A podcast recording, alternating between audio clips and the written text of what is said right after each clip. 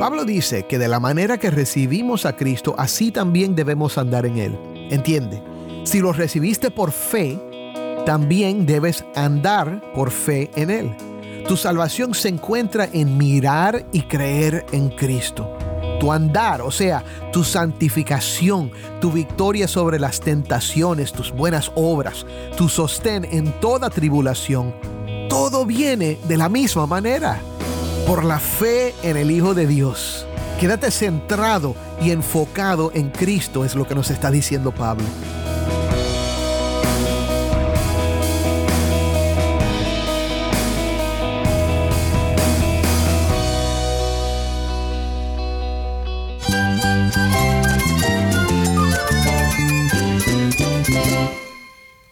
Cristo es mi todo. Cristo es el Rey del universo, es quien guía nuestras vidas. Él es grande y amoroso. Él es real. Solamente Jesucristo es nuestro Señor y Salvador. Es mi guía quien me fortalece. En Cristo Jesús hay esperanza, hay paz. Y nuestro Dios es un Dios de rescate. Estás escuchando el faro de redención. Cristo desde toda la Biblia, para toda Cuba y para todo el mundo.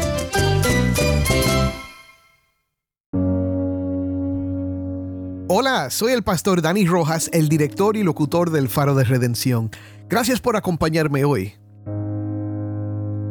Estamos en el cuarto día de una nueva serie sobre la epístola de Pablo a los Colosenses que hemos titulado Cristo es suficiente. Serán dos semanas de enseñanzas y conversaciones sobre nuestro tema favorito aquí en el Faro, Cristo exaltado y proclamado como quien es en realidad, el Señor Supremo y Salvador de todos los que ponen su fe en Él.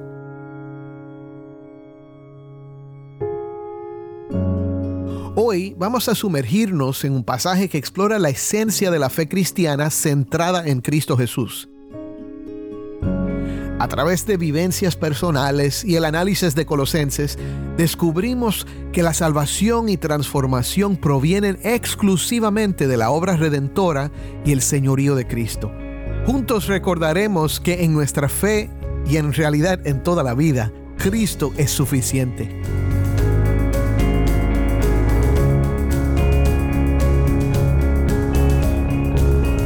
Si tienes una Biblia, Busca Colosenses 2 del 6 al 15 y quédate conmigo para ver a Cristo en su palabra.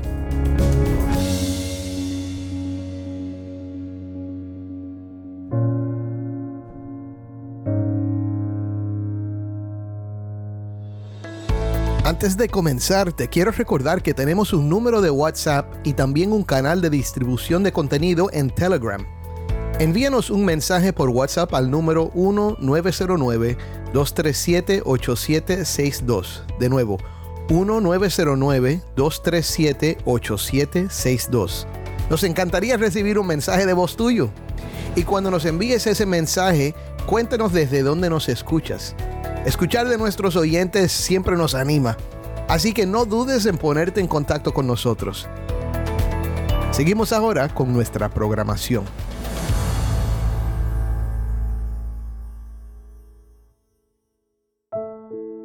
Recuerdo una vez cuando me visitaron dos misioneros de la Iglesia de Jesucristo de los Santos de los Últimos Días. Sí, bastante largo ese título. O sea, los mormones. Eran dos jóvenes bien vestidos que llegaron a mi casa en bicicleta y pidieron permiso para hablarme de Cristo. Yo tenía unos 20 años y ya me estaba preparando para el ministerio, así que los recibí y me visitaron tres veces.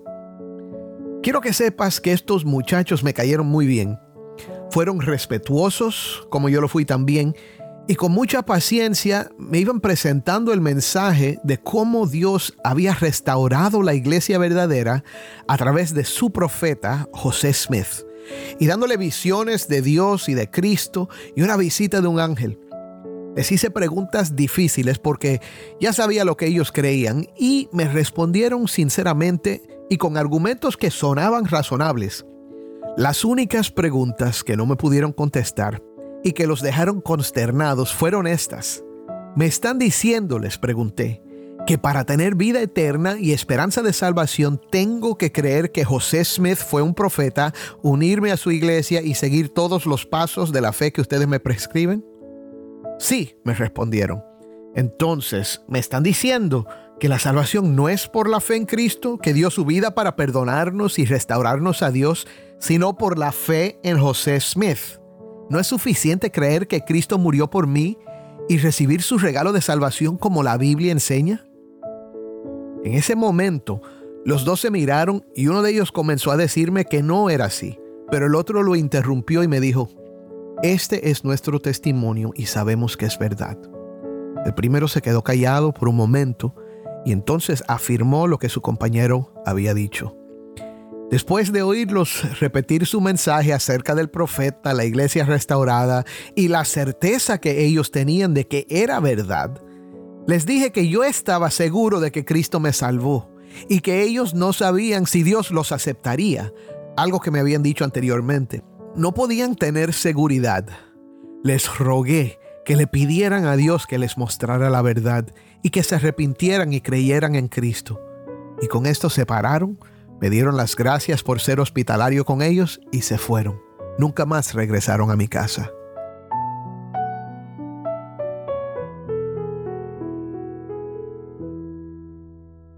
Mi hermano, si has estado escuchando esta semana, sabes que hemos estado hablando del tema principal de Colosenses. Cristo es suficiente. La raíz del problema de todas las religiones falsas es que siempre hacen hincapié en lo que tenemos que hacer para merecernos la vida eterna o las bendiciones de Dios o una vida mejor. La religión dice haz, pero el Evangelio dice hecho. El mensaje de Cristo es que Él vino para hacer en su cuerpo lo que ningún ser humano ha podido hacer. Vivir una vida perfecta en obediencia a Dios. Y entonces murió como hombre perfecto en nuestro lugar, convirtiéndose en un intermediario entre nosotros y el Padre. Con su muerte derrotó la muerte y canceló nuestra deuda delante de Dios. Al resucitar, abrió un camino hacia la vida eterna para todos los que creen en Él. ¿Y cuál es ese camino? Es Cristo. Él es el camino, la verdad y la vida y nadie viene al Padre si no es por Él. La vida que nos ofrece solo la podemos recibir como? Por medio de la fe.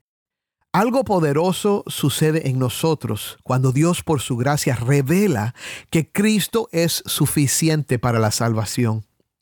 Nuestros pecados son borrados, nuestros corazones cambian y el Espíritu de Dios que nos regeneró para creer en Cristo y mora en nosotros, comienza la hermosa obra de hacernos más como Cristo. Y de hecho, ese Espíritu que ha venido a morar en nosotros es el sello y la garantía de nuestra salvación. Y como Pablo mismo nos dice en Filipenses 1:6, el que comenzó en ustedes la buena obra la perfeccionará hasta el día de Cristo Jesús. Amén.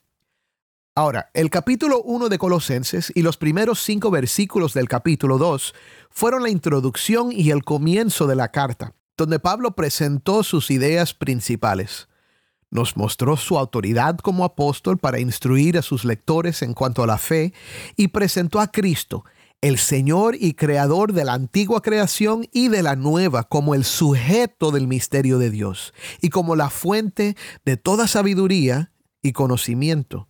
Ahora vamos a ver el punto principal de esta carta y los capítulos que siguen desarrollarán esta idea. Escuche los versículos 6 y 7 de Colosenses 2. Por tanto, de la manera que recibieron a Cristo Jesús el Señor, así anden en Él, firmemente arraigados y edificados en Él y confirmados en su fe, tal como fueron instruidos, rebosando de gratitud. Gracias, Taimi. Esto nos lleva a la primera gran idea de este texto. Si la salvación está basada en la obra redentora y el señorío de Cristo, la vida del cristiano también lo es. Habiendo oído lo que Pablo dijo en estos versículos, te pregunto, ¿de qué manera recibiste a Cristo? ¿No es por la fe, creyendo que lo que Él hizo fue para salvarnos y hacernos hijos de Dios? ¿No creíste porque la gracia de Dios te alcanzó y pudiste creer? Esto es lo que Pablo ha venido enseñando en la primera parte de su epístola. Lo que hizo Cristo por nosotros a través de su vida, muerte y resurrección es lo que llamamos los indicativos del Evangelio. Nos indican lo que Dios ha hecho y lo que es cierto acerca de nosotros al poner nuestra fe en Él. El Evangelio nos dice que somos santos y fieles en Él. Nos dice que tenemos una esperanza reservada para nosotros en los cielos. Esto es en base a la obra de Cristo y no en nuestras obras. Aunque el apóstol seguirá mencionando los indicativos, ahora comienza a darnos imperativos. Estas son instrucciones acerca de cómo debemos vivir la vida si realmente hemos creído en Cristo. Los indicativos siempre preceden los imperativos porque lo que Dios nos manda a hacer siempre se da en el contexto de lo que Él ha hecho. Pablo dice que de la manera que recibimos a Cristo, así también debemos andar en Él. Entiende, si lo recibiste por fe, también debes andar por fe en Él. Tu salvación se encuentra en mirar y creer en Cristo. Tu andar, o sea, tu santificación, tu victoria sobre las tentaciones, tus buenas obras, tu sostén en toda tribulación, todo viene de la misma manera, por la fe en el Hijo de Dios. Quédate centrado y enfocado en Cristo, es lo que nos está diciendo Pablo. Y por esto, nos dice esto en los versículos del 8 al 10. Escucha.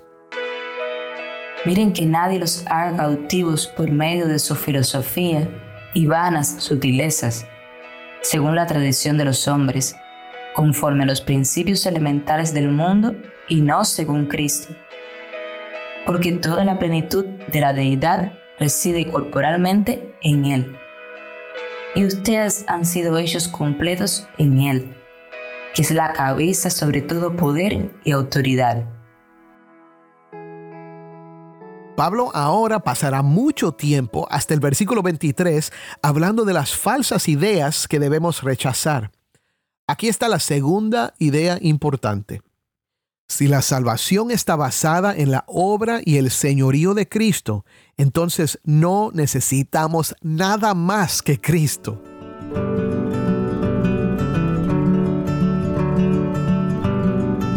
Lo que los falsos maestros presentaban eran filosofías y vanas sutilezas, tradiciones humanas basadas en principios humanos. En los tiempos en los que Pablo escribía esto, algunos enseñaban que lo que necesitaban era ser iniciados a través de ceremonias secretas a los misterios de Dios, y cada ceremonia los llevaría hacia la perfección espiritual eran sincretistas tomando elementos de las religiones de la región y del judaísmo y el cristianismo también. Mira, lo que crees que es bueno tal vez dirían, pero hay muchos misterios que todavía no conoces. Y es verdad, hay mucho que no sabemos, pero lo que necesitamos es saber más de Cristo. En el Antiguo Testamento la presencia de Dios estaba en el tabernáculo y luego en el templo.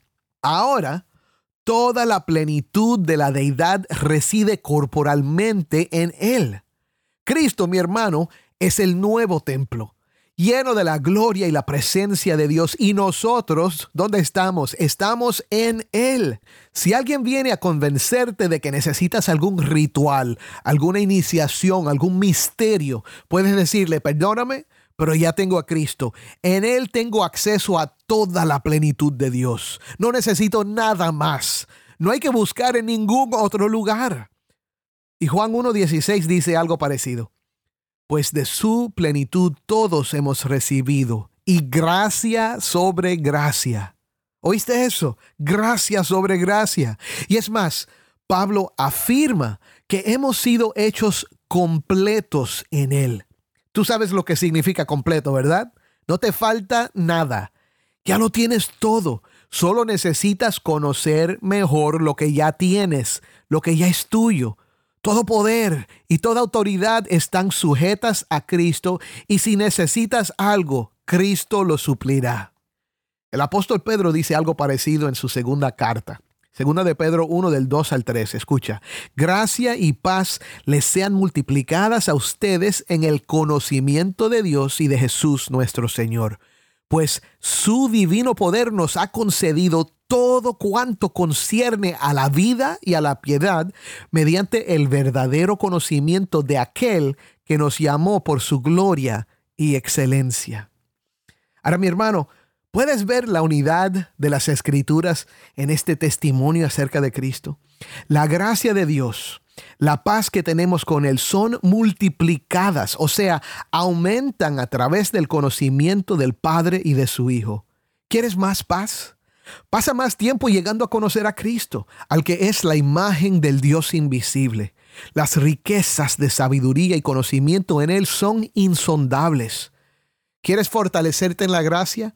Conoce mejor el carácter de Cristo porque Él está lleno de gracia y verdad. Juan 1.14 dice, el verbo se hizo carne y habitó entre nosotros y vimos su gloria, gloria como del unigénito del Padre lleno de qué? Gracia y de verdad. Es por esto que Juan dice que testifica de Cristo. Y por esto es que Pablo dijo, a Él proclamamos. Y Pedro insistió que deberíamos probar la bondad del Señor y venir a Él. Mi hermano, perdóname por repetirlo tanto, pero Cristo es suficiente. Ahora, escucha lo que sigue comenzando en el versículo 11 hasta el 15. También en Él ustedes fueron circuncidados con una circuncisión no hecha por manos al quitar el cuerpo de la carne mediante la circuncisión de Cristo, habiendo sido sepultados con Él en el bautismo, en el cual también han resucitado con Él por la fe en la acción del poder de Dios, que lo resucitó de entre los muertos. Y cuando ustedes estaban muertos en sus delitos y en la incircuncisión de su carne, Dios les dio vida juntamente con Cristo habiéndonos perdonado todos los delitos, habiendo cancelado el documento de deuda que consistía en decretos contra nosotros y que nos era adverso, y lo ha quitado de en medio, clavándolo en la cruz. Y habiendo despojado los poderes y autoridades, hizo de ellos un espectáculo público, triunfando sobre ellos por medio de él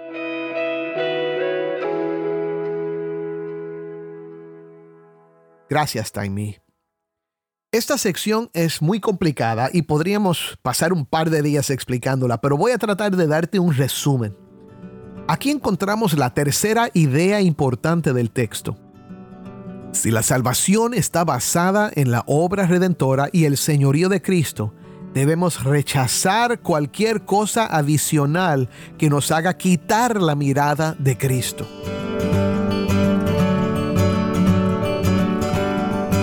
Falsos maestros que estaban tratando de influenciar a los creyentes en Colosas parece que enfatizaban la importancia de ciertos rituales o prácticas para dominar el poder del cuerpo.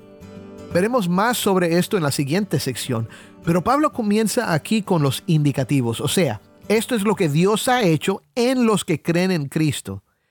En Lucas 2 vemos al niño Jesús circuncidado en el templo a los ocho días de su nacimiento. Ahora nosotros, nos dice Pablo aquí, somos circuncidados en Cristo, que es el nuevo templo. La circuncisión quitaba una porción de carne del cuerpo para simbolizar que el niño era parte del pueblo de Dios. En Cristo tenemos una circuncisión espiritual que no es hecha por manos, esto apunta, dice Pablo, al bautismo en el que somos sepultados con Él y resucitados con Él por la fe en la acción del poder de Dios que los resucitó de entre los muertos. Déjame decirlo de una manera más sencilla. Al creer en Cristo, Dios destruye en nosotros el efecto de la carne pecaminosa. Esa es la circuncisión espiritual, una circuncisión del corazón. La carne y sus deseos nos tenían muertos en nuestros delitos, pero Dios ahora nos ha dado vida juntamente con Cristo y la deuda que teníamos ha quedado cancelada en la cruz. Yo no sé si necesitabas oír eso, mi hermano, pero yo sí. Los pecados que cometí y los que todavía quieren dominarme y los que vendrán en el futuro por la debilidad humana ya fueron circuncidados, quitados de mi cuenta en el templo verdadero y mayor que es Cristo. Gloria a Dios. Y esto es cierto para ti también si has puesto tu fe en Él. ¿Lo crees? Créelo, mi hermano, porque esto es lo que Dios ha declarado y prometido y Dios no miente. Ahora, vamos a la última parte. Aquí veremos por fin una declaración del problema que Pablo quiere confrontar. Las primeras cosas que menciona son prácticas que vienen del Antiguo Testamento. Comida o bebida, día de fiesta, luna nueva, día de reposo. Pablo dice que estas son sombras de lo que ha de venir, que apuntan a una realidad mayor que ha llegado. ¿Cuál es la realidad? Es Cristo.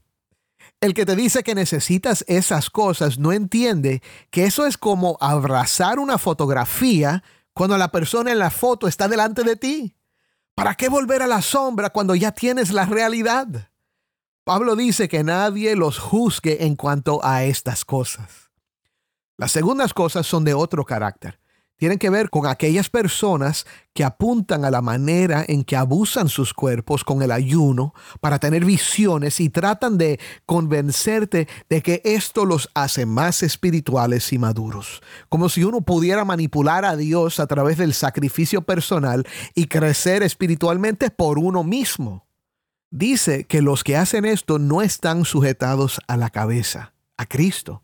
Pablo ya nos ha dicho que el que tiene a Cristo ya tiene en él todo lo que necesita. Y en el versículo 19 dice que a través de una conexión vital con Cristo, que es por gracia, por medio de la fe, escucha, todo el cuerpo nutrido y unido por las coyunturas y ligamentos crece con un crecimiento que es de Dios. Escúchame mi hermano. Pablo nos dice, no te sometas a estas cosas no son necesarias. Solo parecen ser sabias o buenas, pero no tienen valor alguno para hacerte madurar en Cristo o controlar los apetitos de la carne. Hermano, la fe cristiana está basada en la persona y la obra de Cristo. Él nos salvó por medio de la perfección de su vida, el sacrificio de su muerte, el poder de su resurrección y su espíritu que ha derramado en nuestros corazones para creer en Él. Como hemos visto hoy, la transformación de nuestras vidas se lleva a cabo de la misma manera. Cristo hace la obra en nosotros. No necesitamos nada más que Cristo y debemos rechazar cualquier cosa que nos ofrezca que nos haga quitar la mirada del único que nos puede salvar. Te lo repito y te lo repetiré. Cristo es suficiente. Créelo. Amén.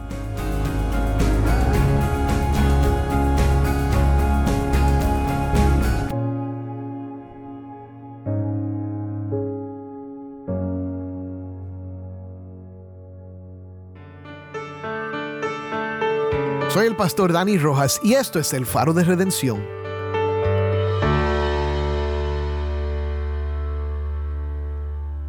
Oremos juntos para terminar.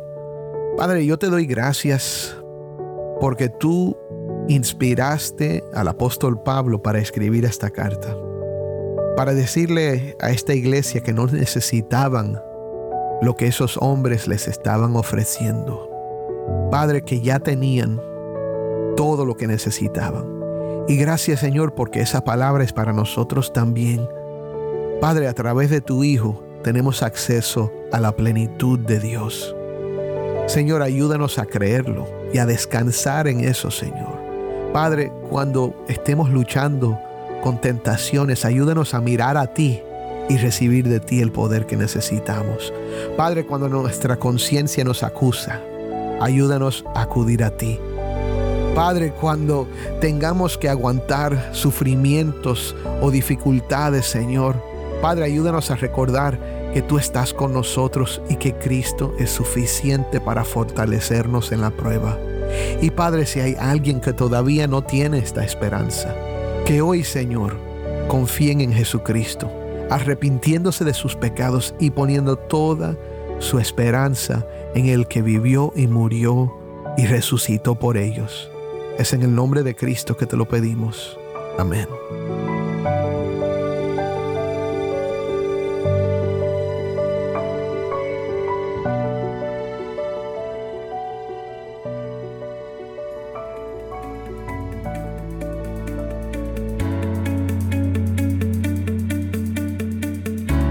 Antes de despedirnos, quiero compartir una oportunidad especial contigo.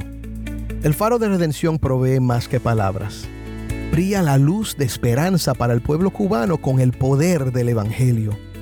Al apoyarnos, estás desempeñando un papel crucial en llevar el mensaje de salvación a quienes necesitan el Evangelio. Tu colaboración nos permite llegar a más oídos, tocando vidas y teniendo un impacto duradero en una nación necesitada. Juntos podemos tejer una historia de transformación, compartiendo la luz de la fe con aquellos que más la buscan. Visita nuestro sitio web, elfaroderedención.org, y conviértete en un socio de este viaje. Tu inversión, sin importar el monto, tiene el poder de llevar un cambio positivo a Cuba. Gracias por unirte a nosotros en difundir la luz de Cristo desde toda la Biblia para toda Cuba y para todo el mundo. Tu apoyo significa mucho para nosotros y para aquellos cuyas vidas tocamos juntos. Si esta programación ha sido impactante para ti, queremos saber de ti. Puedes escribirnos al correo electrónico ministerio arroba el faro de De nuevo, ministerio arroba el faro de Gracias por pasar este tiempo con nosotros estudiando temas que nos fortalecen en nuestro caminar cristiano. Para más información sobre este ministerio, síguenos en las redes sociales, en Facebook, Instagram y Twitter. Solo busca El Faro de Redención. Allí encontrarás más contenido durante la semana para animarte en tu fe y mantenerte informado sobre el ministerio del Faro.